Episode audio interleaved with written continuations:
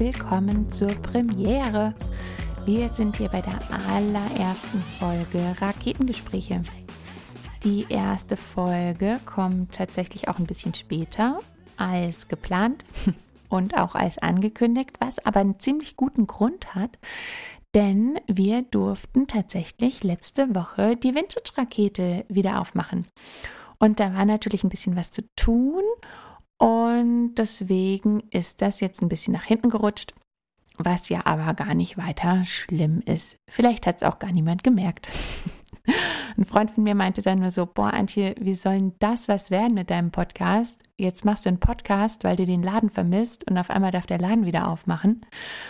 Ähm, aber ich glaube, dass es eher andersrum ist. Ich glaube, dass der Laden wieder aufmachen durfte, eben weil ich mir was überlegt habe, was ich denn stattdessen oder eben zusätzlich machen kann. Das ist so ein bisschen wie mh, mm, immer dann, wenn du den Regenschirm dabei hast, regnet es nicht oder so.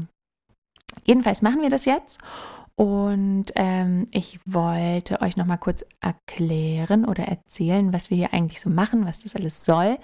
Ähm, mir geht es heute ziemlich gut, aber das letzte Jahr über gab es Tage, da ging es mir besser und Tage, da ging es mir schlechter.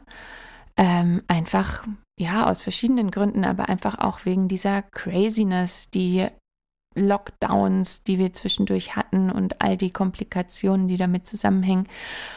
An manchen Tagen kann ich das gut wegstecken und an manchen Tagen kann ich das nicht so gut wegstecken. Und äh, dieses Jahr im Januar hing ich schon so ein bisschen drin. Das war, glaube ich, echt sowas, wie man einen klassischen Lockdown-Blues vielleicht beschreiben würde. Da gibt es Tage, da funktioniert das Gehirn total gut ähm, aber der Körper ist nicht so fit. Und dann gibt es Tage, ähm, da funktioniert das Gehirn auch nicht. aber ähm, der Tag, von dem ich jetzt erzählen will, das war ein Tag, ähm, da fu funktionierte mein Gehirn irgendwie voll gut. Nur ähm, der Körper war so müde. Und das Gehirn rannte aber so vor sich hin und sagte, Mann, ey, ich will in den Laden, ich will mich mit jemandem unterhalten, ich will Input, ich will Inspiration wo kriege ich das denn jetzt her? Und auf einmal war es ganz klar. Ich gedacht, na klar, ähm, dann führst du die Gespräche halt woanders. Dann machst du jetzt einen Podcast. Und dann war mir irgendwie auch sofort klar, wie der heißt und wie das gehen soll und wie das alles ist. Und zwei Tage lang dachte ich, das ist die großartigste Idee ever. Und nach zwei Tagen dachte ich dann auf einmal, das ist die totale Scheißidee. Wer will das denn hören? Es gibt schon eine Milliarde Podcasts und überhaupt hast du nicht eigentlich schon genug zu tun? Willst du dir das wirklich auch noch ans Bein binden?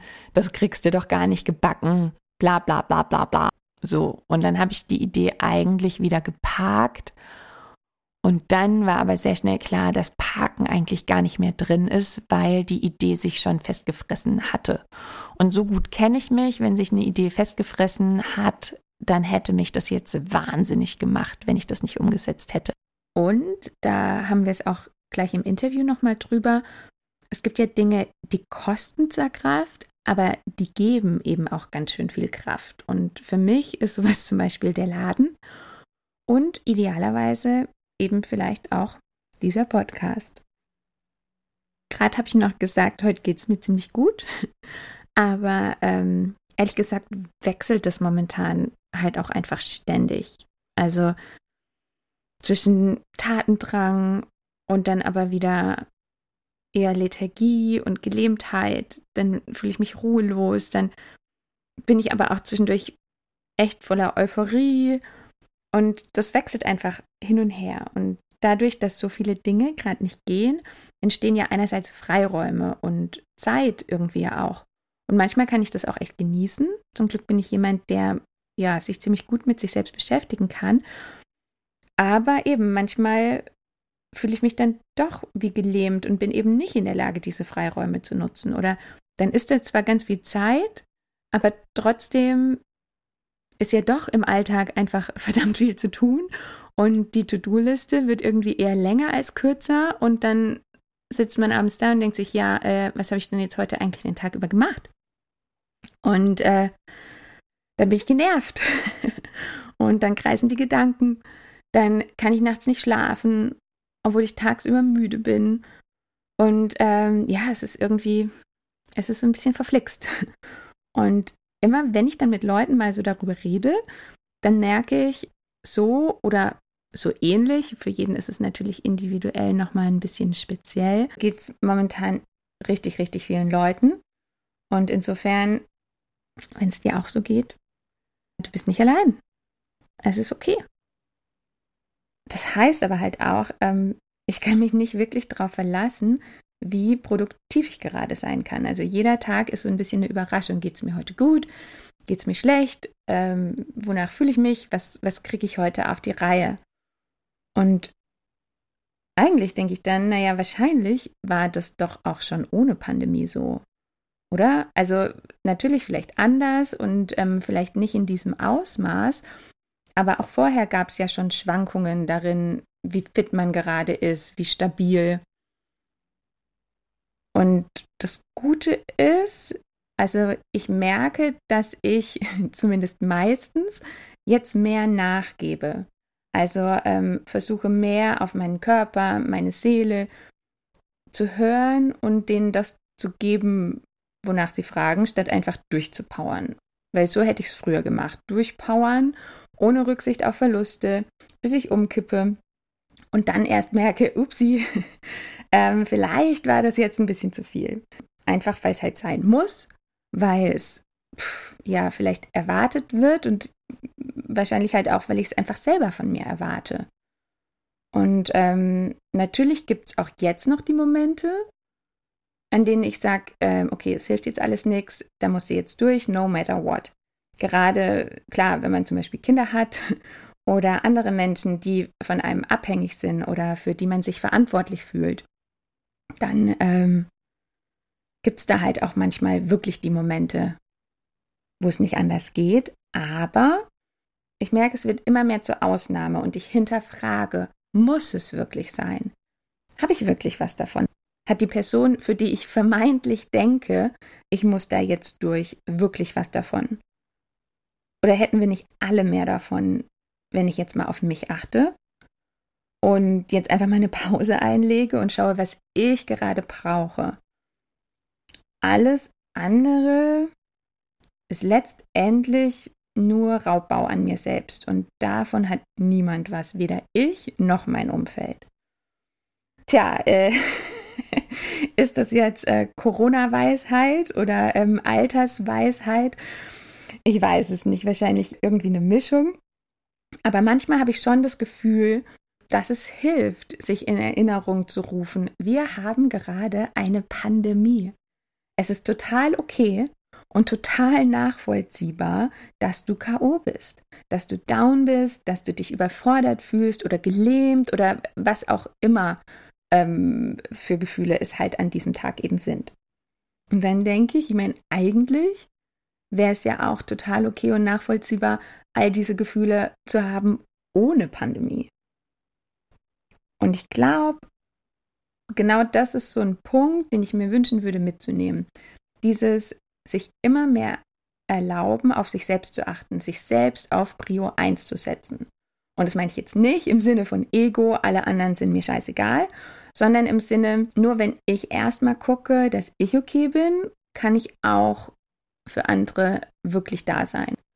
Und ich muss echt sagen, ich bin dann teilweise sogar echt dankbar, wenn zum Beispiel eine Freundin sagt, hey, ich weiß, wir wollten heute Abend telefonieren, aber ich kann nicht, ich habe einfach keine Kraft. Oder ähm, wenn jemand einfach sagt, hey, pass auf, ich will heute meine Ruhe, ich will heute mit niemandem reden.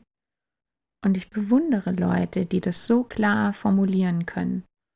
Weil darum geht's ja, dass man einfach guckt, okay, was brauche ich heute? Dass man zum Beispiel auch sagt, hey, ich kann heute nicht arbeiten, meinem Körper geht's nicht gut, ich habe Schmerzen. Und dass man dann guckt, keine Ahnung, manchen hilft's, in die Natur zu gehen, manchen hilft es, sich einfach mal ins Bett zu legen und die Wand anzustarren. Und ja, also was auch immer hilft, ist erlaubt. Und andere dazu ermutigen, kann ich schon ziemlich gut. Selbst es wirklich umsetzen, es wird besser. Ich arbeite dran. Und mein Gast heute in dieser Folge hat auch eben gesagt, es kam irgendwann erst der Punkt, also und da war es keine Pandemie, sondern was anderes, wo sie eben gemerkt hat, okay, vielleicht muss ich umdenken, vielleicht muss ich mehr auf meinen Körper hören und ein bisschen auf mich achten. Und ich freue mich tatsächlich mega auf die Folge heute. Es gibt nämlich einen ganz, ganz tollen Gast und zwar ist es die Sarul. Einige kennen die vielleicht auch unter ihrem Künstlernamen Sarah T. Musician und haben vielleicht auch schon den einen oder anderen Song von ihr gehört oder sie vielleicht sogar live in einem Konzert erlebt, zu Zeiten, wo es noch Live-Konzerte gab. Ich kann mich noch erinnern. Die Erinnerungen verblassen, aber ja, wir waren mal irgendwann dicht an dicht ähm, in Live-Konzerten gestanden und haben nicht nachgedacht über Abstand und all sowas. Sie ist eine Musikerin hier aus Würzburg, die ich tatsächlich erst im Laden kennengelernt habe und da mich immer sehr, sehr gerne mit ihr unterhalten habe und mich deswegen sehr gefreut habe, dass ich jetzt mal die Gelegenheit hatte, wirklich lange am Stück, ganz ungestört mit ihr zu ratschen über dies und über das. Darüber, dass man manchmal erst lernen muss, auf sich selber aufzupassen. Und darüber, dass ein Hund, der sich erschrickt, zu einem ziemlich einschneidenden Erlebnis wurde. So viel sei geteasert und den Rest könnt ihr euch jetzt einfach anhören. Viel Spaß!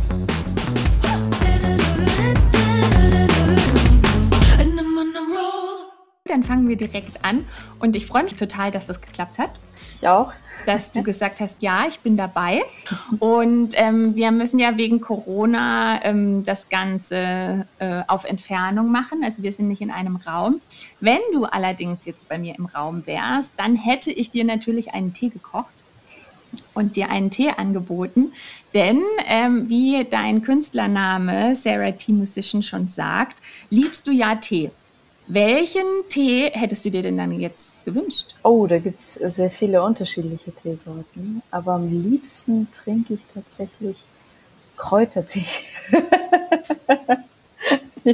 Und gibt es da einen speziellen oder, oder, bist du da offen? Ja, ähm, ich bin sehr oft im Café Vollmond. Mhm. Also jetzt gerade nicht während der Corona-Zeit. Und die haben super leckeren Bergkräutertee, ah. griechischen Bergkräutertee den es auch bei Tee oder von Tee Geschwendner gibt, den mag ich total. Okay. Weil wenn der Tee tatsächlich ja in deinem Künstlernamen schon drinsteckt, dann scheint er ja für dich einen ziemlich hohen Stellenwert zu haben. Ja, auf jeden Fall. Ich habe eine Zeit lang tatsächlich Kaffee weniger vertragen. Da hatte ich immer ein bisschen Kopfschmerzen bekommen. Was natürlich mega schade ist, weil ich sehr gerne Kaffeetrinkerin wäre. Ähm und aber Tee trinken ist für mich, also ich trinke gerne Tee, wenn ich gestresst bin oder wenn ich von der Arbeit nach Hause komme und einfach so ein bisschen Ruhe brauche und Entspannung. Und ähm, das, da finde ich, für jedes Problem ist Tee eigentlich die beste Lösung, um wieder runterzukommen und klar zu denken. Und das ist ganz schön. Das wollte ich in meiner Musik auch ein bisschen mitnehmen. Deswegen bin ich Wie auf schön. den Namen gekommen. Als ich so zum ersten Mal von dir gehört habe, also da kannte ich dich noch gar nicht persönlich, aber habe dich halt so als Musikerin irgendwie in Würzburg wahrgenommen, da dachte ich ja, der Name heißt Team Musician, also im Sinne von, wir sind alle ein Team, was ja auch eigentlich ganz schön wäre. Ja, das stimmt. Äh, das denken tatsächlich viele.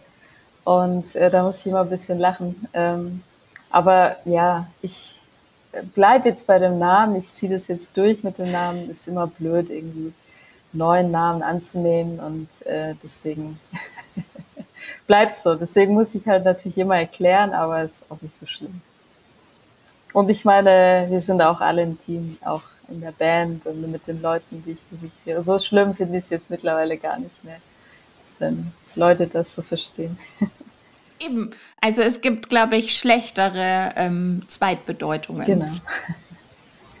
Ich habe dich vorhin gerade gefragt, wie ich dich nennen darf oder wie du am liebsten genannt werden möchtest. Und wir haben uns auf Sahul geeinigt. Aber mich würde es trotzdem noch interessieren, wie ist es denn? Also wenn du jetzt irgendwo hinkommst und stellst dich vor, wie stellst du dich denn vor? Das ist eine sehr gute Frage. Ähm, ich stelle mich schon als Sahul vor, aber die meisten Menschen sagen dann, oh, okay, das ist ein schwieriger Name, wobei ich den gar nicht so schwierig finde. Und dann ähm, neige ich automatisch dazu zu sagen, ja, du kannst mich auch Sarah nennen. und äh, um das zu vereinfachen. Aber viele sagen dann, nee, nee, das äh, ist blöd, ich will dich schon bei deinem richtigen Namen ansprechen. Und dann freue ich mich natürlich.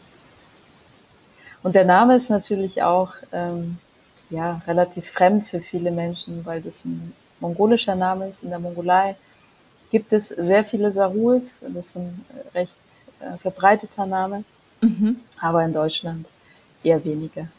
Und hat der eine Bedeutung? Das heißt übersetzt, also Sar ist Mond mhm. und Ol ist Berg, also Mondberg. Oh, wie schön. Ja. Oh. Das ist ja wirklich Eigentlich schon. Und äh, du hast ja auch so einen wohlklingenden Nachnamen. Also ich finde, das geht einem ja eigentlich alles in allem ja auch gut über die Lippen. Also es wäre ja eigentlich fast schon der perfekte Künstlername. Es ist sehr melodisch. ja, ja, das stimmt. Wobei, wobei mein Name hat sich auch zwischendurch ziemlich oft verändert. Ah, okay. Also eigentlich heiße ich nach meiner Mutter und meine Mutter heißt, ähm, sie hat einen ganz komplizierten Namen, Dava Jagal. Oh wow, okay. Also hieß ich früher eigentlich Sahul Dava Jagal, aber das war natürlich sehr, sehr kompliziert. Und äh, dann hat, hat meine Mutter geheiratet Aha. und äh, mein Stiefvater ist deutsch oder mein Vater, ich sage immer mhm. Vater. Und äh, ja, deswegen habe ich den Namen Dubiel angenommen. Genau. Ah, okay. Ich denke ja immer, ich bin noch gar nicht so lange in Würzburg, aber irgendwie die Zeit vergeht ja schnell. Und jetzt habe ich, wenn ich richtig recherchiert habe, gemerkt, ich bin tatsächlich ja nur ein Jahr vor dir nach Würzburg gekommen. Du bist, glaube ich, 2014 nach Würzburg gekommen, um zu studieren, richtig? Ja, mhm. voll. Mhm. Krass, ich habe irgendwie gedacht, du kommst aus der Nähe von Würzburg oder aus Würzburg? Ja, ich komme tatsächlich Wo aus, gerade wollte ich sagen, ich komme aus der Nähe und aus der Nähe mhm. bedeutet mhm. so eine Stunde von hier. Ähm, mhm. Aber ich habe gar keinen Bezug zu Würzburg. Also ich bin, während mhm. ich aufgewachsen bin, eigentlich so gut wie nie in Würzburg gewesen und bin dann zum Studieren nach mhm. München gegangen und hatte insofern eigentlich, bevor ich dann einen Freund hatte, der in Würzburg studiert hatte, hatte ich mit Würzburg überhaupt oh. nichts am Hut und bin dann 2013 hierher gezogen. Das heißt also, ähm, obwohl das jetzt schon so lange ist, ähm, habe ich manchmal das Gefühl, ich bin noch ganz frisch hier. Also ich bin keine so alteingesessene. das ist sehr schön zu hören, weil viele, die ich in Würzburg kenne, die kommen sehr nah aus der Gegend oder aus Würzburg oder von, von ganz weit weg. Und, ähm, wie ist es für dich, in Würzburg zu sein? Gefällt es dir hier? Ich finde es überraschend mhm. gut. Also als ähm, wir damals von München nach Würzburg gezogen sind, war ich gespannt, weil ich eben zu Würzburg eigentlich keinen Bezug hatte. Ein paar Leute kannte ich, das heißt, ich bin nicht so ganz ins Blaue hineingezogen. Aber ich habe mir damals tatsächlich ein Vetorecht ähm, offen behalten. Also ich habe gesagt, okay, wir ziehen da jetzt hin aber wenn's, äh, wenn ich es scheiße finde, dann äh, darf ich auch nochmal Veto einlegen und dann ziehen wir da wieder weg. Ich hatte Angst, dass mir Würzburg zu klein ist. Und dann war ich tatsächlich positiv überrascht, weil ich Würzburg für die Kleinheit der Stadt eigentlich ähm, ziemlich cool finde. Also ich war wirklich positiv überrascht, wie viel hier dann doch geht. Wie war das denn bei dir? Weil du bist ja aus Berlin hergezogen. Wie ist das? Ich bin bei äh, hier Zahnmedizinstudium nicht ganz so, ähm, ganz so im Thema. Hattest du denn da die Wahl? Also konntest du dir aussuchen, wohin du gehst zum Studieren? Also nach dem Abi habe ich lange überlegt, was ich mache. Ich habe auch überlegt, ob ich in die Richtung Musik gehe, auch mhm. Richtung Lehrer. Ähm, und dann bin ich äh, bei Pharmazie gelandet. Ich habe ein Semester in Jena studiert, in Thüringen. Okay. Und das war so das erste Mal, wo ich aus, von zu Hause weg weggegangen bin. Und äh, für die meisten Berliner ist es eigentlich ein fremdes Gefühl, aus Berlin rauszuziehen. Das traut sich eigentlich, trauen sich eigentlich die wenigsten. Und aber für mich war es war es eigentlich sehr schön. Also Jena fand ich total schön. Das ist eine tolle mhm. Studentenstadt.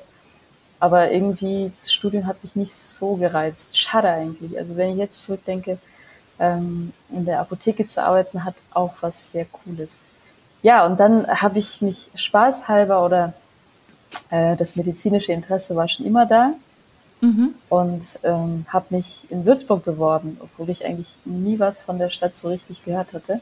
Also das war wirklich äh, Surprise und dann äh, habe ich die Zulassung bekommen und äh, habe dann meine fünf Kisten gepackt, ohne Witz, das waren fünf Kisten, was ich an Hab und Gut besessen habe damals. Ach, wow. Und dann hatte ich, äh, habe ich die per DHL nach Würzburg geschickt. und also man muss auch sagen, ähm, beim ersten Umzug nach Jena waren meine Eltern noch so, oh, wir helfen dir, wir helfen dir. Und beim zweiten Mal haben die gesagt, nee, das passt jetzt irgendwie doch alleine. Und da habe ich gesagt, okay, ja gut, ich probiere das aus. Mein Gott, wenn die Kisten verloren gehen, dann, ähm, dann ist es halt so. Aber da habe ich meinen mongolischen Teppich eingepackt in der Kiste. Ähm, also insgesamt waren es fünf Kisten. Mhm. Und dann habe ich äh, meine Gitarre, noch eine Tasche, irgendwie fünf große Sachen habe ich irgendwie auch noch bei mir gehabt und bin mit dem Flixbus nach Würzburg gekommen.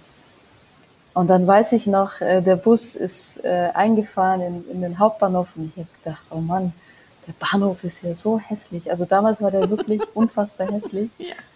Und ähm, dann habe ich gedacht, okay, Gott, naja, es wird schon irgendwie gut gehen. Und dann, das war auch super warm. Also Würzburg ist ja extrem warm. Das war April damals und äh, dann bin ich hoch zum Hubland gefahren mit dem ganzen Zeug, bin aus dem Bus ausgestiegen und dann hat mich ein Student gesehen und hat sich gedacht, so, oh Gott, armes asiatisches Mädchen, ähm, hat mich angesprochen, ich war total verschwitzt und er hat gesagt, wo musst du denn hin? Wie nett. Da ich gesagt, ja, dies und dies, dieses Studentenwohnheim, äh, dann hat er mir das alles gezeigt. Und dann war ich angekommen, dann habe ich den Hausmeister kennengelernt, das war so ein fränkischer, ja, schlecht gelaunter Typ. Der hat sich gedacht, oh Gott, jetzt, jetzt kommt irgendwie, keine Ahnung, äh, Studentin mit Gitarre und was weiß ich, allem Kram. Also der hat schon ein bisschen Mitleid gehabt. Aber trotzdem war der sehr unfreundlich und ich habe gedacht, oh Gott, wo bin ich hier gelandet? Da hat Würzburg ja den besten Eindruck gemacht. Erst der hässliche Bahnhof und dann der unfreundliche Hausmeister. Aber das heißt, du kanntest wirklich überhaupt gar niemanden in Würzburg? Nein, ich kannte wirklich gar niemanden. Und ähm, ja, das war ziemlich krass. Aber irgendwie war, hat sich das dann alles, alles dann äh, gut ergeben. Und dann habe ich mit dem Studieren angefangen. Zahnmedizin. Ähm, ja, und irgendwie habe ich gedacht, ja, ich will auf jeden Fall weiter Musik machen. In Jena habe ich auch ein paar Konzerte gegeben alleine und deswegen wollte ich das unbedingt mhm. weiterführen. Aber dass sich das durchs ganze mhm. Studium äh, weiterzieht mit der Musik und halt auch danach, das hätte ich mir, glaube ich, damals nicht vorstellen können. Das heißt, damals war dein Hauptfokus eigentlich schon eher auf hier Studium und Medizin. Also es war gar nicht unbedingt 50-50. Ja, also ist irgendwie komisch. Ich hatte eigentlich nie so richtig Ziele gehabt. ja, ja, ich lebe eigentlich sehr gerne auch in den Tag hinein und ähm, schaue, was passiert. Das heißt, ich plane gar nicht so viel, was natürlich, äh, ja, ich ärgere mich manchmal drüber, aber es hat sich irgendwie alles so ein bisschen ergeben. Auch mit dem Studium wusste auch nicht so genau, was mich erwartet, aber ich wusste, dass mir der Patientenkontakt Spaß macht und dass ich auf jeden Fall ähm, irgendwie Sinnvolles machen wollte. Aber dennoch wollte ich die Musik weitermachen, weil mich die Musik mein Leben lang schon begleitet hat. Und dann habe ich mhm. ja durch die Musik sehr viele wunderbare Menschen kennengelernt in Würzburg und dann haben sich ganz viele neue Pforten für mich oder neue Türen für mich geöffnet und das war sehr, sehr schön in Würzburg. Du hast ja gesagt, okay, das medizinische Interesse war schon immer irgendwie äh, mhm. vorhanden. Ich glaube, du hast nach der Schule auch so ein freiwilliges mhm. Jahr irgendwie gemacht, ne, wo du so ein bisschen schon reinschnuppern konntest. Mhm. Aber ähm, so als Schülerin oder als Kind, was war da dein Berufswunsch? Ja, das, ähm, ja, da habe ich auch lange überlegt. Äh, wie gesagt, ich hatte nie so richtig krasse Ziele gehabt, aber ich wusste, also Musik begleitet mich immer. Aber ich erinnere mich mhm. als, als kleines, kleineres Kind, sage ich mal, ich habe meine ersten sieben Jahre in, in der Mongolei verbracht ich mhm. erinnere mich, dass ich äh, mit meiner Tante, die mich damals aufgezogen hat, die ersten sieben Jahre, gerne in einen Schreibwarenladen gegangen bin. Und der Geruch von Papier und Bücher, das hat mich damals total fasziniert. Und dann habe ich mir als Kind vorgestellt, oh, ich würde gerne in so einem Schreibwarenfachgeschäft arbeiten. Daran erinnere ich mich. Gerüche sind halt auch einfach was, äh, das prägt oder das, da, da kann man sich ganz lange noch dran erinnern. Ich erinnere mich immer noch, wie es gerochen hat, als ich die Tür zu meinem Kindergarten aufgemacht habe. Das ist ein Geruch, den habe ich immer noch in der Nase. Ja, voll, voll. Und das ist auch schön.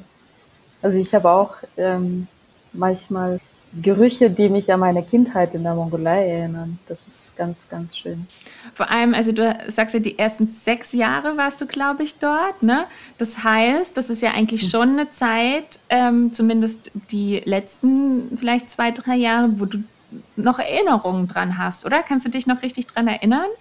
Ja, ich habe sehr klare Erinnerungen an die, an meine Kindheit. Das ist ziemlich verrückt, weil ich eigentlich relativ jung war.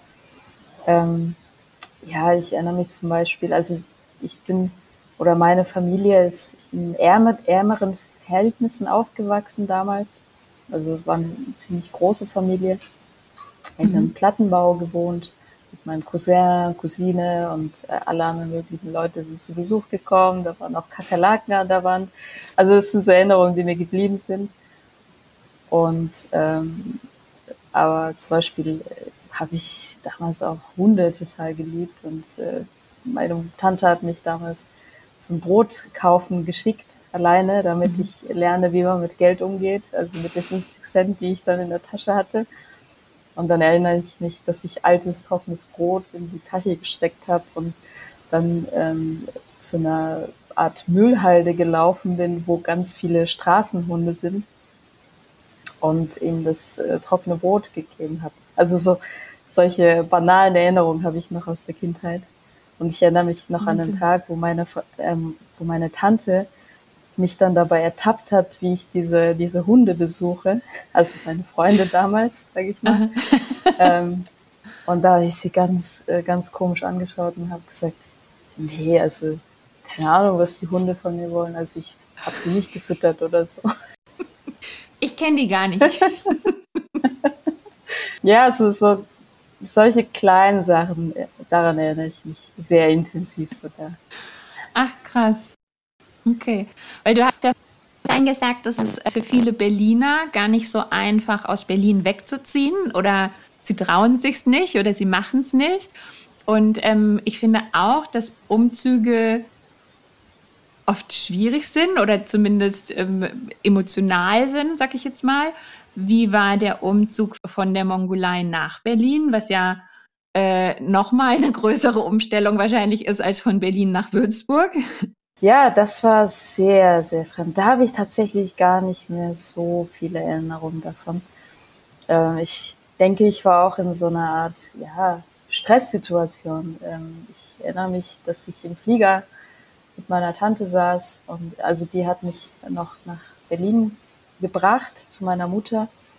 Und ähm, mit sieben habe ich tatsächlich meine Mutter zum ersten Mal so richtig kennengelernt. Also ich wusste, okay, meine Mutter wohnt in Deutschland und ähm, äh, ich lerne sie irgendwann kennen und mit sieben ist es dann passiert. Ja, und ähm, ja, da habe ich dann ganz, ganz vage Erinnerungen. Also ich habe mich schon mit sieben ziemlich auch zurückgezogen, würde ich sagen. Also ich war ein sehr waches Kind äh, mhm. in der Mongolei und dann war alles fremd, die Sprache war fremd, mhm. die Umgebung war fremd ähm, und ich musste mich komplett neu anpassen. Und äh, mein Glück war tatsächlich, dass ich da ähm, in der Mongolei schon angefangen habe, Klavierunterricht zu nehmen. Und mhm. äh, da habe ich mich, ja, das war so, so mein Fluchtort, denke ich, als, als Kind auch in, in, in einem neuen Land. da habe ich mich äh, exzessiv, sage ich mal, reingespielt. Und äh, ich denke, so bin ich auch auf die Musik gekommen. Also es war immer was Vertrautes und ähm, ein schöner Ort für mich. Wow, ja eben. Ich meine, man sagt ja immer, die Musik ist so die universelle Sprache. Ähm, und so ist es dann ja tatsächlich, weil ich weiß nicht, hattest du, hattest du Deutsch schon irgendwie gelernt als Kind oder kamst du wirklich völlig ohne Deutschkenntnisse hier an? Also ich kannte kein einziges Wort wow. Deutsch. Ich vielleicht äh, Toilette oder so. Hat mir meine Tante schnell Die beigebracht. Wichtigen Worte. Ich, ähm, ähm, sagen kann, wenn, wenn ich auf Toilette bin. Aber alles andere habe ich dann alles neu gelernt. Aber ich meine, als Kind ist es ja, ja. dann auch irgendwie ähm, easy. Ich glaube, ja. wenn man erwachsen ist, dann fällt es einem doch schwer, schwierig. Aber ja, trotzdem hat sich mein Charakter dadurch, äh, denke ich, immens auch verändert. Also ich habe mich zurückgezogen. Ich habe auch in der Schule nicht so viel geredet und ähm, so meine Traumwelt ein bisschen aufgebaut, auch in der Musik. Mhm. Und ähm, warst du denn seitdem wieder dort in der Mongolei?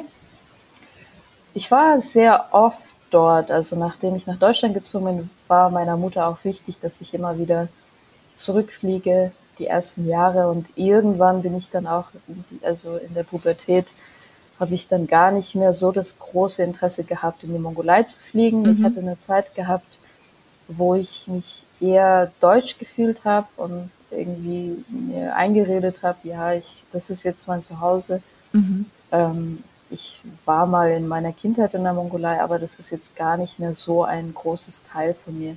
Also mhm. das war eine ziemlich lange Phase und mit ja, über 20 bin ich dann tatsächlich wieder zurück auf meine Wurzeln gekommen. Also jetzt sage ich, okay, ich habe zwei Identitäten, eine deutsche und eine mongolische.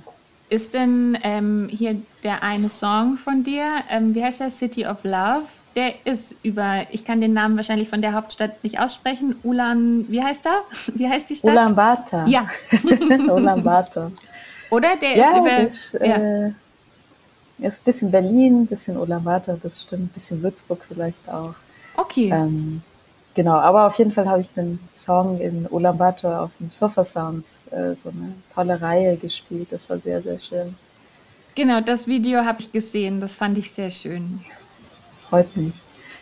Ja, ähm, es, es, ist schon, es ist schon toll, auch äh, zwei unterschiedliche Wurzeln zu haben, also eine deutsche und eine mongolische. Und ich bin dabei auch äh, meine Wurzeln neu zu entdecken. Sein. Auch in der Musik geht es äh, Richtung äh, mongolische Wurzeln zurück. Also auf dem Debütalbum, was ich äh, hoffentlich dieses Jahr noch rausbringe, Ende diesen Jahres, habe ich auch versucht, ähm, die mongolischen traditionellen Elemente mit äh, meiner normalen Musik zu verbinden.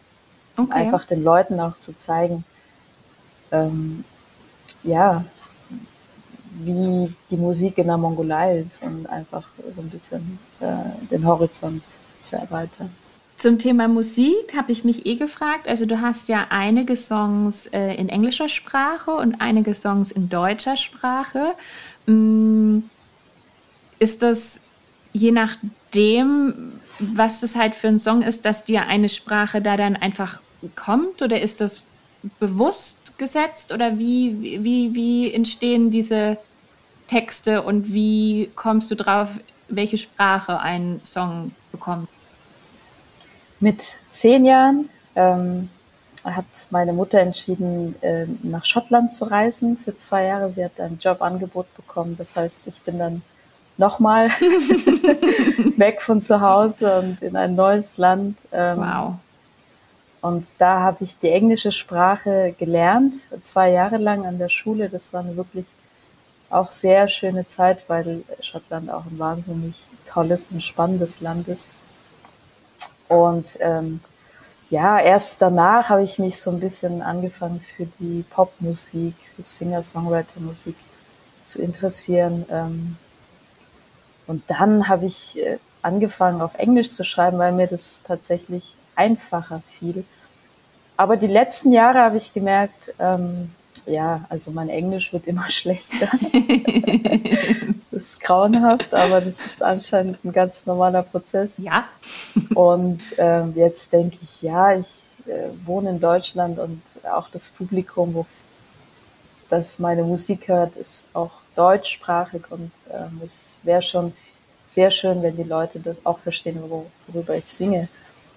Und deswegen habe ich mich langsam an die deutschen Texte herangetraut. Ähm, aber ich finde es sehr, sehr, sehr schwierig, auf Deutsch zu schreiben.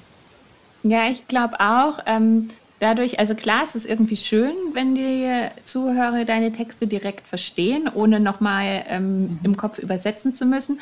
Aber dadurch liegt natürlich alles auch viel offener da. Ne? Und gerade, glaube ich, wir hier in Deutschland genau. mit so diesen ganzen Schlagern, ähm, rutscht man da manchmal schnell in so eine, in so eine in so eine Kitschschiene rein. Und ich glaube, da ist es manchmal gar nicht so einfach, irgendwie die richtigen Worte zu finden, mhm. obwohl es ja eigentlich die, ja, ich wollte jetzt sagen Muttersprache ist, aber du empfindest schon Deutsch mhm. als deine Muttersprache, oder? Mhm. Nee? Ja, hm. so halb, halb. ist doch, doch eine Sprache, die ich angelernt habe, das merke ich immer wieder. Ja, okay. Ähm, aber tatsächlich, ich finde deutschen Schlager, so richtig alten deutschen Schlager, finde ich eigentlich ziemlich cool. Ja, ich auch, ehrlich einige, gesagt. Ja. Einige Perlen. Absolut. Ich habe auch als Kind super gerne diese ganzen alten ähm, Tanz- und Musikfilme gesehen. Also da kann ich ja. bis heute alle Texte auswendig.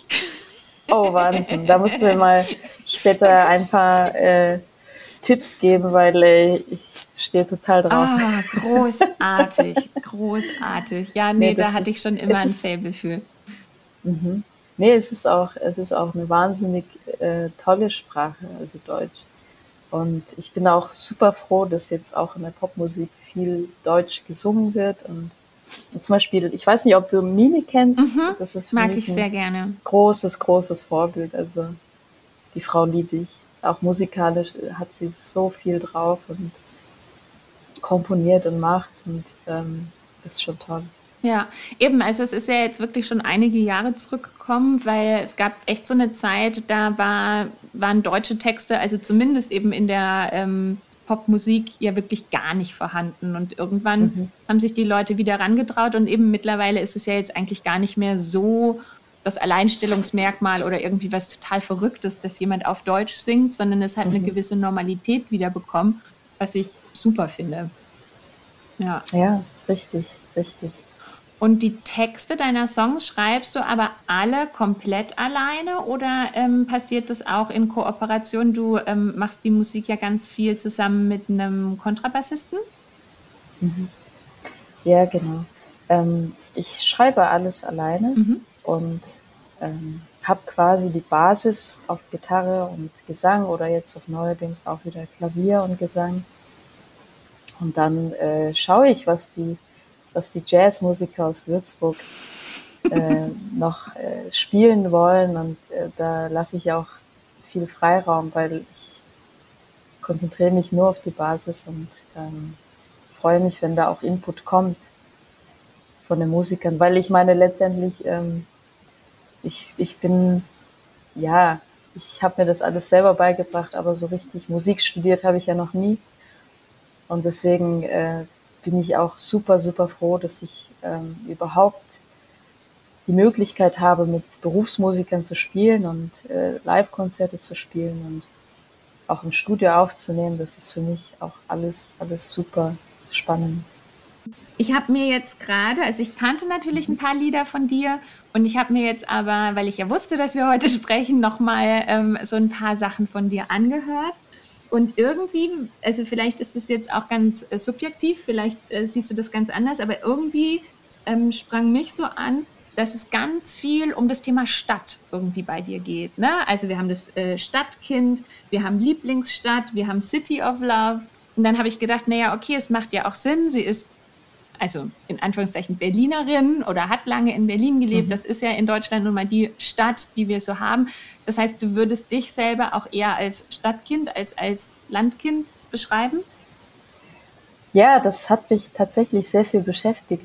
ähm, auch wegen Ulaanbaatar und mhm. Edinburgh und mhm. Berlin und Würzburg und ähm, also zum Beispiel bei dem Song Stadtkind geht es um zwei Personen. Die eine wohnt in, äh, in der Stadt und der andere, also der Freund, ähm, wohnt in, äh, auf dem Land. Und das sind so zwei unterschiedliche Welten, die aufeinander prallen. Und ich habe mir auch schon den Gedanken gehabt, oder öfters den Gedanken gehabt, wie wäre es, wenn ich mal aufs Land ziehe? Und ich kann mir das überhaupt nicht vorstellen, obwohl ich ähm, auch durch Würzburg auch die schöne Natur um Würzburg kennengelernt habe. Auch, auch bayerische Natur ist ja auch super schön. Ähm, ja, das ist so eine zwiespältige Geschichte. Also ich würde, kann mir schon vorstellen, ähm, in der Stadt zu wohnen immer, aber eigentlich will ich auch aufs Land so ein bisschen. Also es ist eine große Zwiespalt. ja, das kann ich verstehen. Deswegen bin ich auch super gespannt, äh, wo ich dann irgendwann lande, ja. Wie ist es denn? Also ähm, glaubst du, dass du, also ist Würzburg so der Ort, wo du, wo du, naja, ich meine, wo du bleiben willst für immer, ist natürlich jetzt ein bisschen groß gesagt, aber ähm, hast du Pläne, Würzburg zu verlassen? Also würdest du gerne nochmal woanders leben? Ja, das habe ich mich auch gefragt. Also ich kann mir schon vorstellen, ähm, nochmal in eine andere Stadt zu ziehen. ich kann es mir immer noch nicht vorstellen, aufs Dorf zu ziehen oder aufs Land zu ziehen, aber vielleicht in eine andere mhm. Stadt. Ähm, aber da muss ich wirklich eine Pro- und Kontraliste aufstellen. Ähm, es wird mir dann doch schwerfallen, weil ich einfach Würzburg mittlerweile so liebe und schätze, auch was, was die Kultur anbietet und äh, was es so für Möglichkeiten gibt ähm, in Würzburg. Und es sind auch sehr viele Erinnerungen mit Würzburg verwoben. Und ähm, aber dann denke ich mir, ah, Berlin würde ich auch gerne mal wieder zurück. Also es ist verrückt. ich denke, das wird mich mein Leben lang begleiten, diese Zwiespältigkeit. Aber ja, aber wie gesagt, ich bin kein Mensch der großen Pläne, leider. Und ähm, ich weiß nicht, wo ich lande. Vielleicht lande ich ja auf dem Dorf irgendwann. Keine Ahnung. Wer weiß. Wer weiß. Aber ich finde es so lustig, dass du sagst, du bist kein Mensch der großen Pläne. Für mich ist irgendwie die Vorstellung, ein Zahnmedizinstudium durchzuziehen, halt so, also halt eigentlich so eine Aufgabe, wo ich denke, da braucht man doch so eine Zielstrebigkeit und so eine Struktur, dass in meinem Kopf zumindest ich mir da jemanden wirklich vorstelle, der da mit seiner Excel-Liste oder seiner To-Do-Liste irgendwie sitzt und sagt, und jetzt mache ich das und dann mache ich das. Aber du sagst, nee, ich habe das einfach mal so auf mich zukommen lassen und dann ist das so passiert? Ja, also so einfach war es leider auch nicht. ähm, also ich, wie gesagt, äh, wenn man einmal in diesem Studium ist, dann äh, versucht man das natürlich auch irgendwie durchzuziehen und es war wirklich auch wirklich, wirklich sehr, sehr hart zum Teil. Also das Studium, ich würde es mir nicht nochmal antun und würde es auch nicht wirklich weiterempfehlen, aber das würden auch alle meine Kommilitonen sagen oder der Großteil meiner Kommilitonen. Ähm, und deswegen war es, glaube ich, auch so ein Antrieb, weiter Musik zu machen, weil ich gemerkt habe, okay, durch die Musik bleibe ich irgendwie immer noch Mensch, ohne irgendwie, also von diesem Stress mich runterziehen zu lassen. Und ähm, da war es zum Teil so, also in, jetzt muss ich überlegen, im, im sechsten Semester zum Beispiel, äh, wo die Klinik angefangen hat, da hatten wir Kurse bis 21 Uhr gehabt oder bis 19 Uhr und dann bin ich mhm. mit der Gitarre in die Zahnklinik und bin dann von der Zahnklinik direkt irgendwo hin, wo ich ein Konzert gegeben habe. Äh, wow. Also ich kann mir das jetzt gar nicht mehr so vorstellen. Das war schon körperlich und mental anstrengend. Aber das war es mir wert. Mhm. Und auf der Bühne habe ich dann meine ganzen Glücksgefühle wieder eingesammelt, die ich über den Tag verloren hatte, sage ich mal. Ähm, ja, also das Studium war hart. Ich würde nicht sagen, dass ich es einfach so durchgezogen habe. Ich hatte meine Herausforderungen, Schwierigkeiten gehabt. Und äh, ich bin super froh, dass mich die Musik trotzdem begleitet hat. Und es war wie, wie eine Art Doppelleben für mich. Ähm, Eben, also es ist natürlich, wie du sagst, es ist einerseits viel Arbeit und viel Kraft, wenn du nach so einem langen Tag dann noch auf die Bühne gehst. Aber ich glaube, sowas ähm, braucht ja nicht nur Kraft, sondern sowas gibt ja auch Kraft wieder. Genau. Und du hast schon gesagt, das war schon auch manchmal ähm, eine Herausforderung für dich. Und ich bin ja gerade so ein bisschen auf der Suche, weil gerade ähm, haben wir ja generell alle hier große Herausforderungen mit Corona und Lockdown und allem, was eben da mit zusammenhängt. Und ähm, du bist jetzt eben einerseits äh, Zahnmedizinerin, du bist andererseits Musikerin, du bist andererseits aber halt auch einfach Mensch. Und ähm, wie empfindest du das denn da? Also was ist denn für dich durch Corona und durch allem, was das mit sich gebracht hat, da in diesen mhm. verschiedenen Bereichen für dich jetzt die Herausforderung? Also ich finde es ähm, super schade oder ich, ähm, dass in, in der Corona-Zeit sehr viel an Kultur verloren gegangen ist. Sehr viele Live-Musik, Theater etc., ähm, dass die Leute nicht die Möglichkeit hatten, Kultur live zu erleben. Und das war für mich so das Traurigste in dieser Phase. Natürlich auch ähm, gesundheitlich gesehen, keine Ahnung, das war alles super schwierig, aber ähm, ich denke, die, die Krise hat äh, auf jeden Fall einiges an, an Kultur zerstört, sage ich mal. Viele Songs, die vielleicht ähm, viele schöne Glücksmomente, die die Leute hätten erleben dürfen, das war alles nicht möglich. Also auch persönlich habe ich ähm, die Kultur sehr vermisst. Ich gehe gerne persönlich sehr oft auf Live-Konzerte, viel im Kairo und das hat mir wirklich gefehlt. Aber es ist auch eine Zeit gewesen, wo ich angefangen habe, auch darüber nachzudenken, okay, krass, also früher habe ich manchmal gesagt, okay, ich gehe nicht auf dieses und dieses Konzert, sondern ich verbringe den Abend auf dem Sofa oder ähm, und dann dachte ich mir, das mache ich nie wieder. Mhm.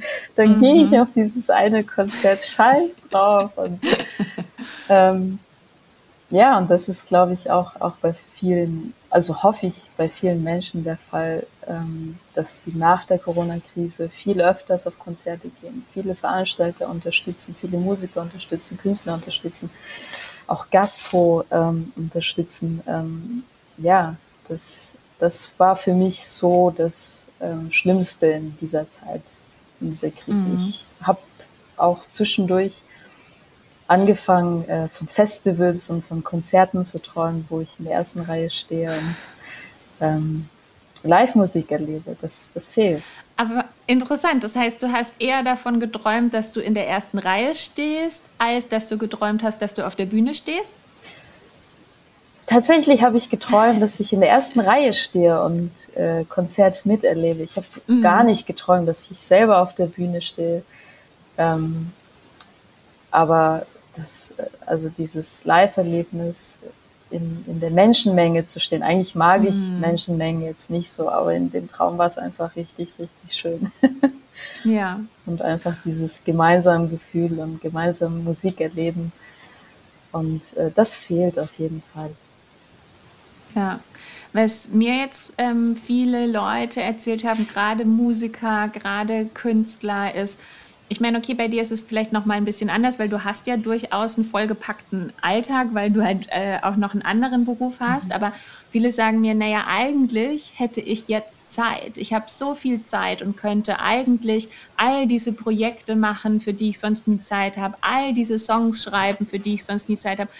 Aber worüber denn und wovon denn? Wo soll ich denn meine Inspiration hernehmen? Ich bin so leer einfach. Also ich habe überhaupt keinen mhm. Input.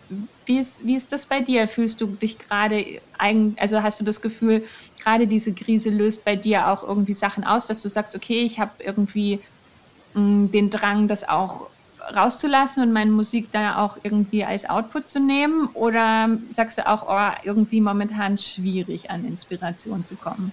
Mhm.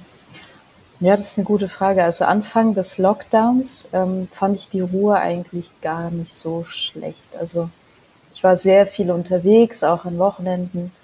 Ähm, habe mir selber so ein bisschen den Stress gemacht, oh, ich muss dahin und dahin und dahin das erleben. Und das war eigentlich auch ganz schön, sich mal zurückzusetzen und zu sagen, okay, einfach mal ein bisschen langsamer. Also das hat schon gut getan. Auf jeden Fall. Ähm, aber wenn ich jetzt so an das letzte Jahr denke, es ist also kulturell eine große Lehre. man hat nicht so viel erlebt. Ähm, man hat so ein bisschen das Gefühl, man hat äh, Lebenszeit verloren. Okay, also so extrem würde ich es jetzt nicht beschreiben, aber zum Beispiel für ähm, Schüler oder Teenager, die gerade eigentlich, also auch mit 16 oder 17 bin ich gerne auf Konzerte in Berlin. Das, ähm, für die ist es, glaube ich, am, am blödesten, sage ich mal. Und aber ich hatte Glück gehabt, denn ich habe ja, ähm, jetzt muss ich überlegen, 2019, Ende 2019, mit der Unterstützung ganz wundervoller Menschen ein Crowdfunding für das Debütalbum, was, ich, was mhm. wir jetzt aufgenommen haben, realisieren können. Also wirklich kurz vor der Corona-Krise.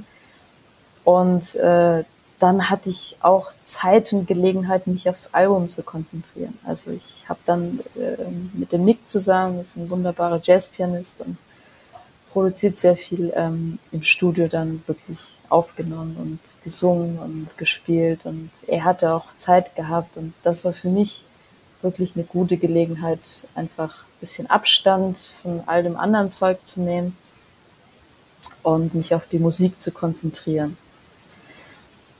Aber ja, wie gesagt, ich habe Konzerte vermisst, ich habe auch vermisst, ähm, mich mit Freunden zu treffen und äh, das ist, glaube ich, alles nicht zu unterschätzen.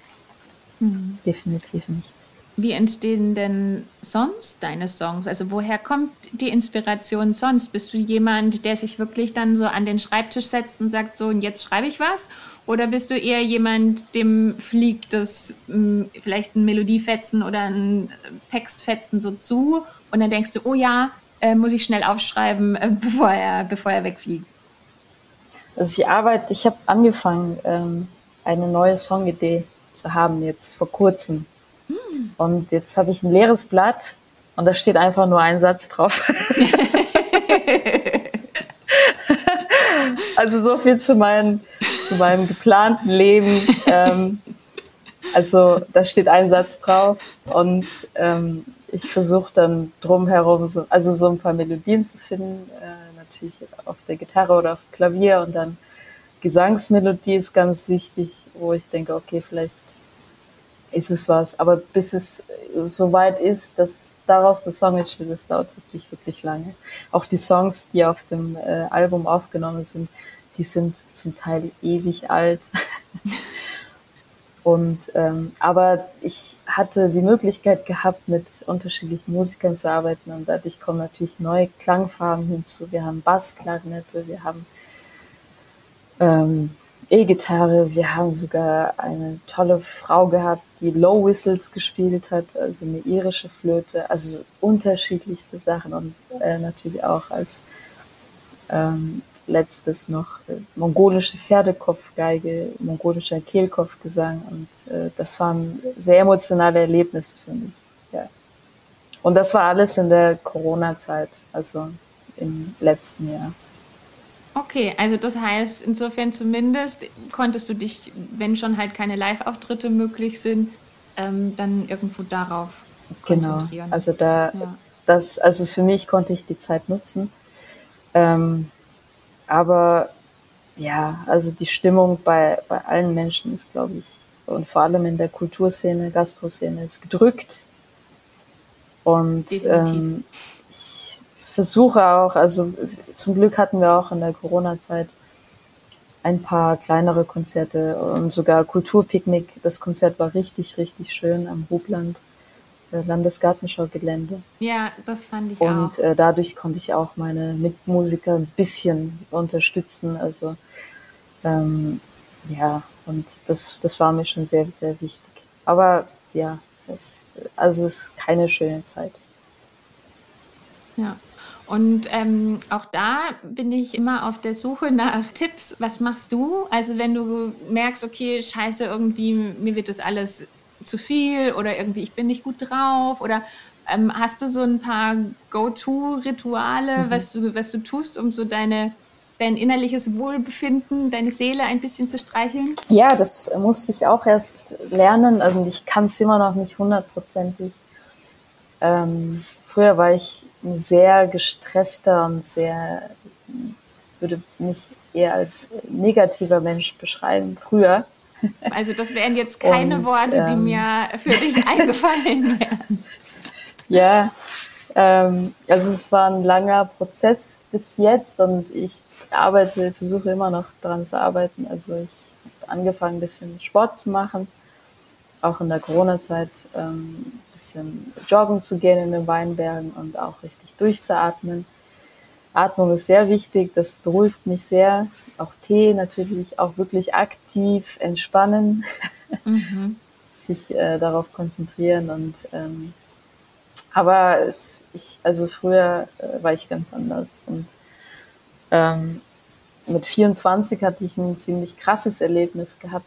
Ähm, da hatte ich einen Unfall gehabt okay. und äh, bin auf meine Halswirbelsäule gefallen. Das war ein ziemlich Ach, schicksalhaftes Ereignis und äh, das hat mir ziemlich meine Augen geöffnet. Also das war jetzt kein Autounfall oder irgendwie ein extremer Unfall, aber für mich war es extrem krass. Also ich hatte ähm, ziemlich krasse Symptome danach. Ich habe mich gefühlt, als ähm, wäre meine Wahrnehmung komplett eine andere. Oh wow. Und äh, habe dann alle möglichen Ärzte in Würzburg abgeklappert während des Studiums. Also das Studium lief dann auch nebenbei.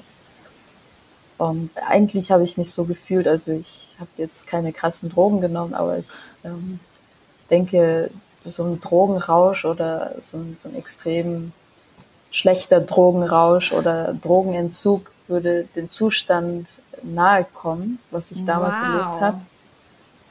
Und ähm, ja, das, das war wirklich eine heftige Zeit. Und also von außen sah ich total normal aus, wie, wie die normale Sahul, aber in meinem Kopf ähm, war alles ganz, ganz anders. Alles verzerrt. Also ich konnte nicht mehr ins Kino, weil mich mir die Bewegungen auf dem Bildschirm gestört haben. Und auch die Musik hat mir gar keinen Spaß gemacht. Und mhm. das war so der Moment, wo ich gedacht habe, okay, irgendwas stimmt nicht. Und ähm, dann habe ich, ja, habe ich Hilfe bekommen in der Mongolei. Deswegen äh, bin ich auch wieder zurück zu meinen mongolischen Wurzeln gekommen, sage ich mal. Und äh, da hat mir ein Arzt geholfen, der hat mir dann äh, ja, eine Therapie empfohlen und dann habe ich das gemacht und dann ging es mir danach auch besser. Und wow, das heißt, in Würzburg konnte mhm. kein Arzt dir wirklich helfen, sondern du musstest tatsächlich dann in die Mogolei, damit du äh, jemand findest, der dir da helfen kann, das wieder hinzukriegen.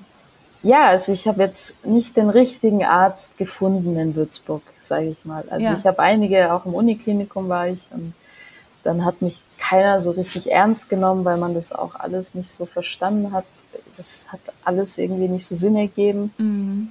Und dann war ich bei einem Osteopathen in Würzburg. Also mhm. ich habe alles abgeklappert, was mhm. möglich war. Der hat mir dann, äh, also der hat mir auch geholfen. Der hat mir dann drei Tage Linderung äh, geschafft. Mhm. Und äh, da habe ich gedacht, okay, das ist nichts, was mit der Psyche zu tun hat. Das kommt nicht irgendwie vom Stress oder so. Das mhm. kommt wirklich von diesem Unfall, ähm, wo ich dann äh, hingefallen bin wegen einem Hund. also die Geschichte geht noch weiter. Also ja, da müssten wir tagelang drüber sprechen. Aber ähm, also ich bin hingefallen wegen einem Hund. Weil, der, weil, weil, weil du dich vor dem erschrocken hast? Oder was hat der Hund nee, äh, der, der Hund ähm, hat sich selber erschrocken. Er äh, hat selber erschrocken, weil also das, ich bin an einem Italiener vorbeigelaufen und äh, da saßen, ähm, saß eine Frau, ein Mann und mit einem Hund. Und der Mann ist gerade auf, auf äh, Toilette gegangen. Und dann ist der Hund irgendwie panisch geworden, weil er an einem Stuhl gefesselt war. Und äh, ist dann losgelaufen ja. in meine Richtung und hat den Stuhl hinter sich hergezogen. Und der ist an mir vorbeigelaufen. Ja. Ich habe mich dann gerade so umgedreht. Und der Stuhl hat mich dann volle Pulle erwischt und oh ich bin nach hinten gefallen auf die oh. Stuhllehne. Scheiße. Also, ähm, also ganz im Ernst, also wenn du jetzt nicht mir das hier face to face erzählen würdest, würde ich denken, was ist das für eine Story? Also das kann ja. man sich auch nicht ausdenken eigentlich. Ja, und da musst du dir vorstellen, ich sitze bei allen möglichen Arzt, in allen möglichen Arztpraxen und erzähle die Story und der Arzt oder die Ärztin denkt sich so, ja, was willst du? Und das wow. war wirklich so. Also ich, in meinem Kopf hat es gebrummt, wirklich jeden Morgen bin ich aufgestanden. Oh nein. Und ich konnte einfach, also du musst dir vorstellen, ich konnte nicht mehr. Als hätte man Watte oder einen Stein im Kopf, den man mit sich rumträgt.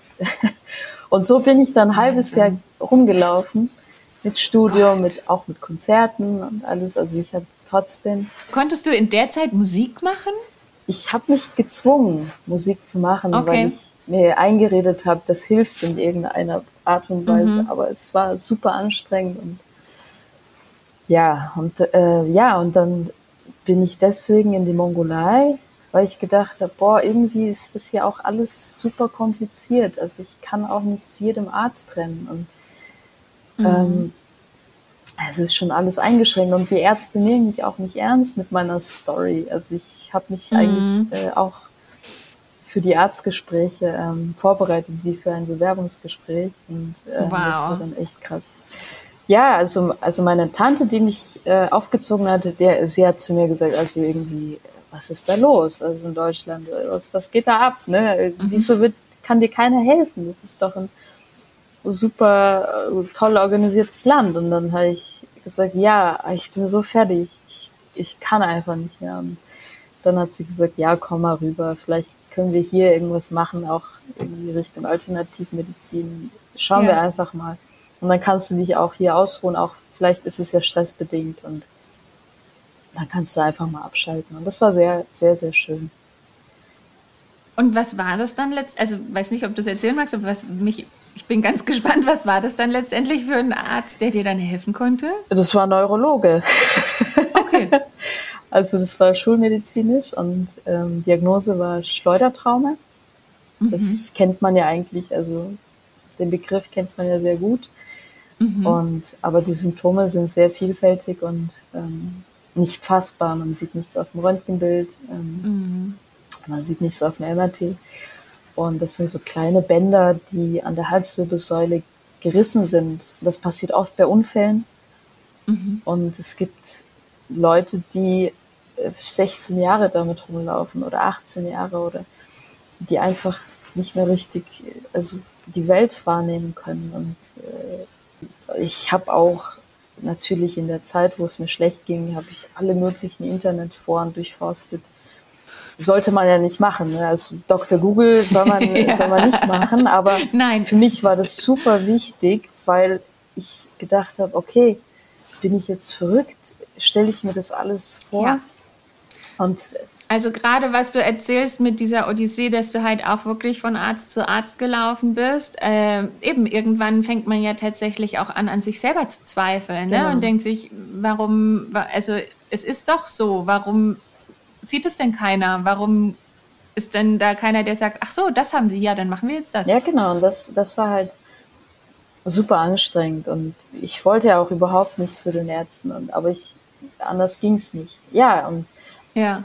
Und dann konnte mir geholfen werden und langsam hat sich auch mein Körper dann regeneriert, ähm, aber sehr, sehr langsam. Und äh, da musste ich natürlich auch ein bisschen nachhelfen. Und dann äh, habe ich versucht, einfach auch positiver zu denken, alles nicht so ernst zu nehmen und ähm, irgendwie dankbar zu sein, dass ich wieder meine Wahrnehmung äh, zurück habe und ähm, die Musik wieder genießen kann, das Leben wieder genießen kann.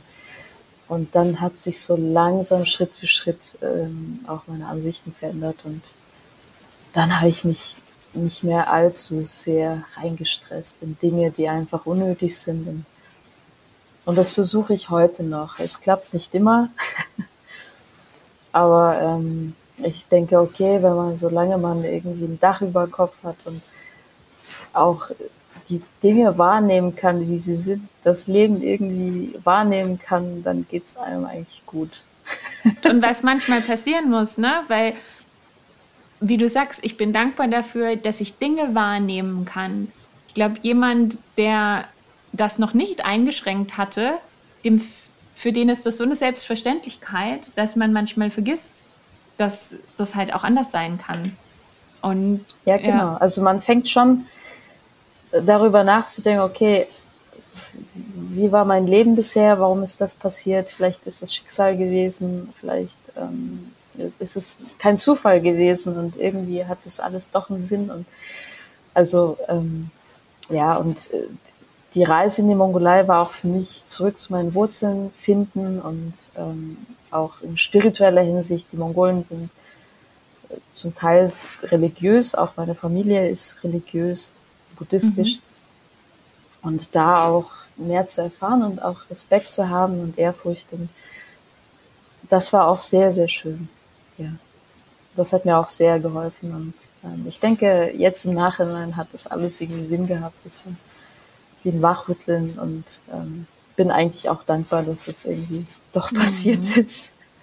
Eben. Ja, und das ähm, habe ich alles so ein bisschen versucht, auch äh, in, die, in der Musik zu verarbeiten und ähm, habe auch gemerkt, dass äh, ich auch eine wahnsinnig tiefe Verbindung zu meiner Oma hatte, die äh, ja leider schon verstorben ist und ich habe sehr viel von ihr ähm, übernommen und ähm, sie bedeutet mir sehr viel und ich habe auch zwischendurch sehr viel von, von ihr geträumt. Und das sind so Sachen, die mir dann ja erst danach so richtig ähm, bewusst geworden sind. Also das, der Unfall musste passieren, dass ich das ja. alles danach äh, verstehe und das ist schon spannend.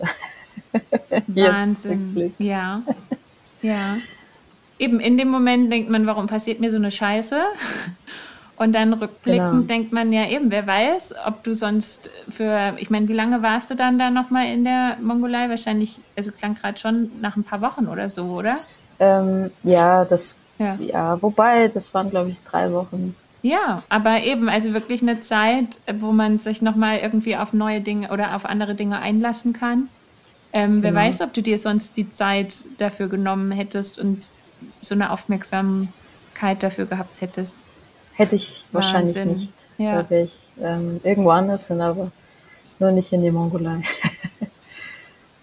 ja, aber auf jeden Fall äh, positiv denken ist immer gut. Deswegen denke ich, ich denke, äh, nach Corona wird auf jeden Fall eine Zeit kommen, wo alles rehabilitiert, mhm. wie mein Körper damals, ähm, wo alles viel, viel, viel schöner wird. Also ich glaube an das Gute, was danach kommt. Das ist schön. Ich auch. Wenn du dir jetzt vorstellst, okay, Corona ist vorbei, wir können alle wieder auf Konzerte gehen und du kannst auch wieder Konzerte geben. Gibt es so ein Traumkonzert von dir? Gibt es irgendein Setting oder eine konkrete Location oder irgendwas, wo du sagst, boah, da würde ich voll gerne mal ein Konzert spielen? Gerne bei Vintage Rakete.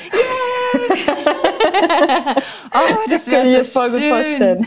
oh, das wäre so schön. Eben, guck, ich habe es schon fast wieder vergessen. So war das eigentlich mal geplant, aber so weit kam es ja nie, weil ja, halt echt nur vier Monate schade. nach Eröffnung der ganze Spuk schon losging. Also verrückt. Ja, Deal, das machen wir. Da freue ich Sehr mich. Sehr schön. Da freue ich mich auch. Also und ähm, sehr, sehr von der schön. Musik abgesehen, worauf freust du dich am meisten, wenn, äh, es ist ja so schwierig, ich denke, es wird ja nicht so den Moment geben, wo, ne, wo auf einmal alles wieder geht, aber was ist so das, wo du sagst, das vermisst du am meisten und darauf freust du dich am meisten, dass es das wieder geht? Ja, ins, ins Café gehen zum mhm. Beispiel. Also das ist ein, auch ein toller Ort für mich, da kann man auch Tee trinken, ähm, Kuchen essen und man kann sich austauschen, man kann sich mit anderen Leuten treffen und sich austauschen. Das ist auch super wichtig für mich. Ähm, der Austausch mit wundervollen, kreativen Menschen und das vermisse ich sehr und darauf freue ich mich auch wirklich. Wenn du jetzt auf das Jahr 2020, also sprich auf das letzte Jahr zurückguckst, was würdest du dem Jahr für einen Titel geben? Wow, das ist eine schwierige Frage. Das Jahr der Ruhe, würde ich, würde ich sagen. Okay. Ach, das ist doch schön. Äh, ich habe noch eine schwierige Frage. Und zwar, ähm, stell dir vor, du hättest eine Zeitmaschine Okay. Und du könntest sowohl zehn Jahre zurück in die Vergangenheit reisen und du könntest auch zehn Jahre in die Zukunft reisen. Wenn du die zehn Jahre zurückreisen würdest, was würdest du der Vergangenheit Sarul sagen? Ja, auf jeden Fall. Ähm, sei positiv. äh, mach dir nicht zu viel Stress um alles und ähm, enjoy the beautiful moments. Das ist gut. Und wenn du und wenn du nach vorne reisen würdest in die Zukunft, was würdest du die Zukunft Sarul fragen? Oder was glaubst du alternativ, was glaubst du, was würde die zu dir sagen? Was würde sie zu mir sagen? Wieso hast du eigentlich immer so ein komisches Doppelleben geführt? Zahnmedizin und Musik. Wieso hast du nie richtig ja, ausgeklügelte Pläne gehabt.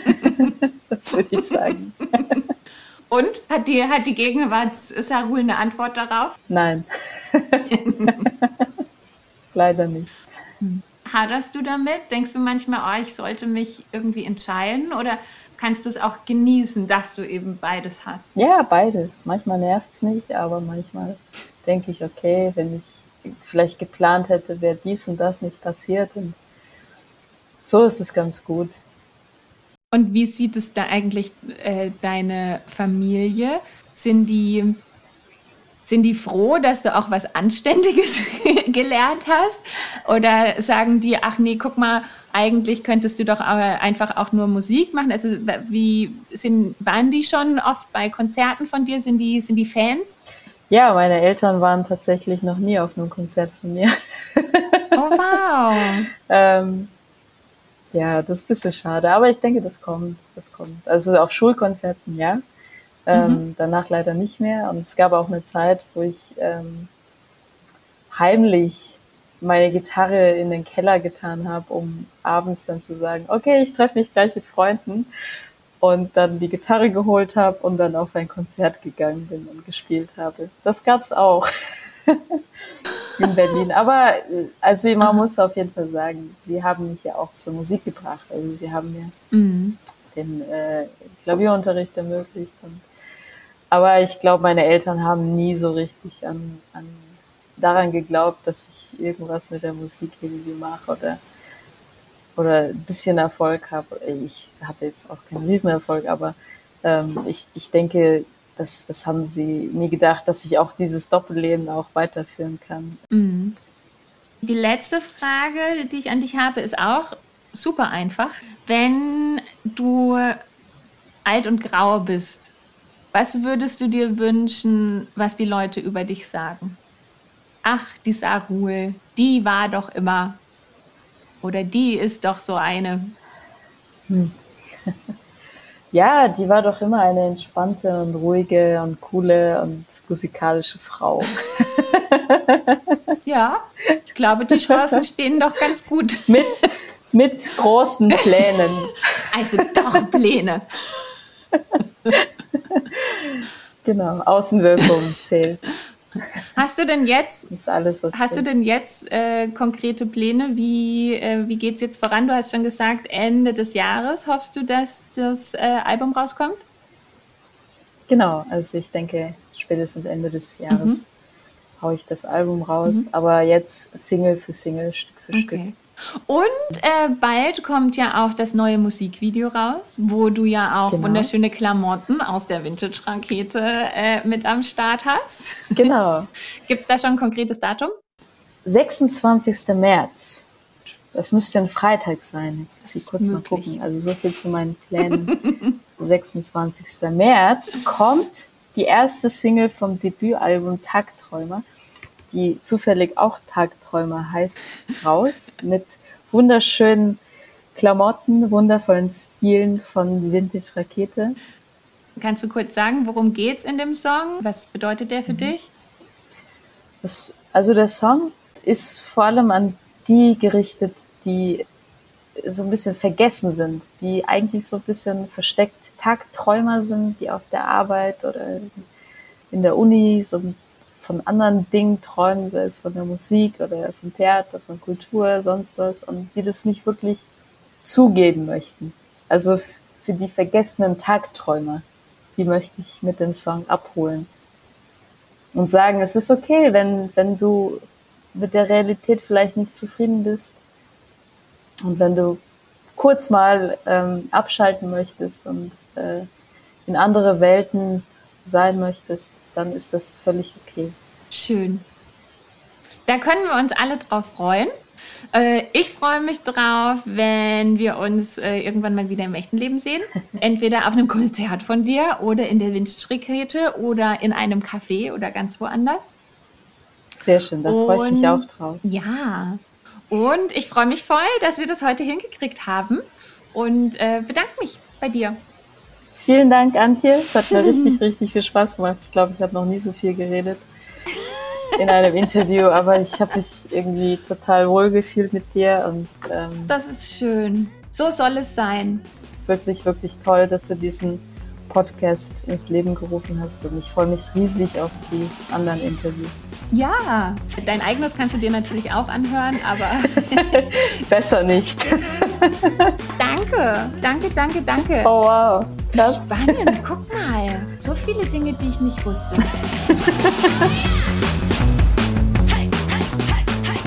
so, das war es also, das erste Raketengespräch mit der lieben Sarul.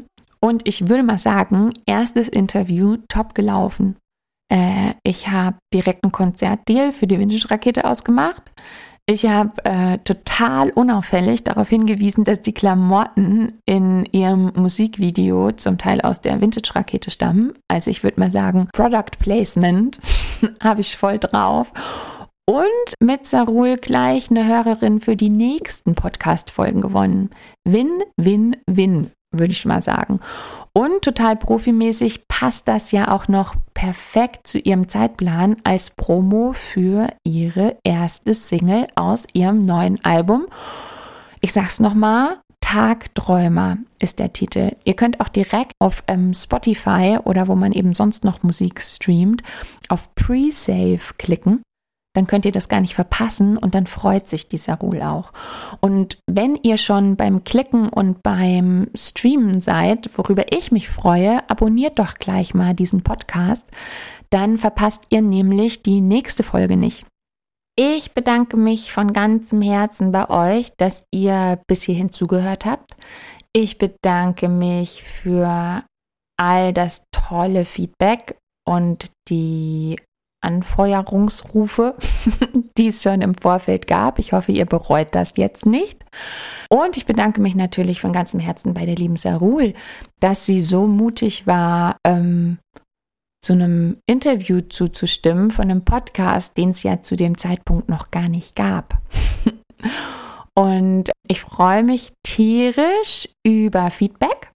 Schreibt mir gerne, was euch gefallen hat, was ihr kacke fandet. Schreibt mir auch gerne, was für Gäste ihr vielleicht in Zukunft noch hier gerne hören würdet, was für Fragen ihr an die habt, was für Fragen ihr vielleicht an mich habt. Alles her, da freue ich mich riesig. Und ansonsten hören wir uns in der nächsten Folge. Vielleicht sehen wir uns sogar irgendwo in Würzburg, je nachdem, wie der Inzidenzwert in Würzburg so ist. Also gerade kann man einen Termin buchen und tatsächlich auch einfach zu mir in die Vintage-Rakete kommen. Macht es doch mal, wenn ihr Lust habt.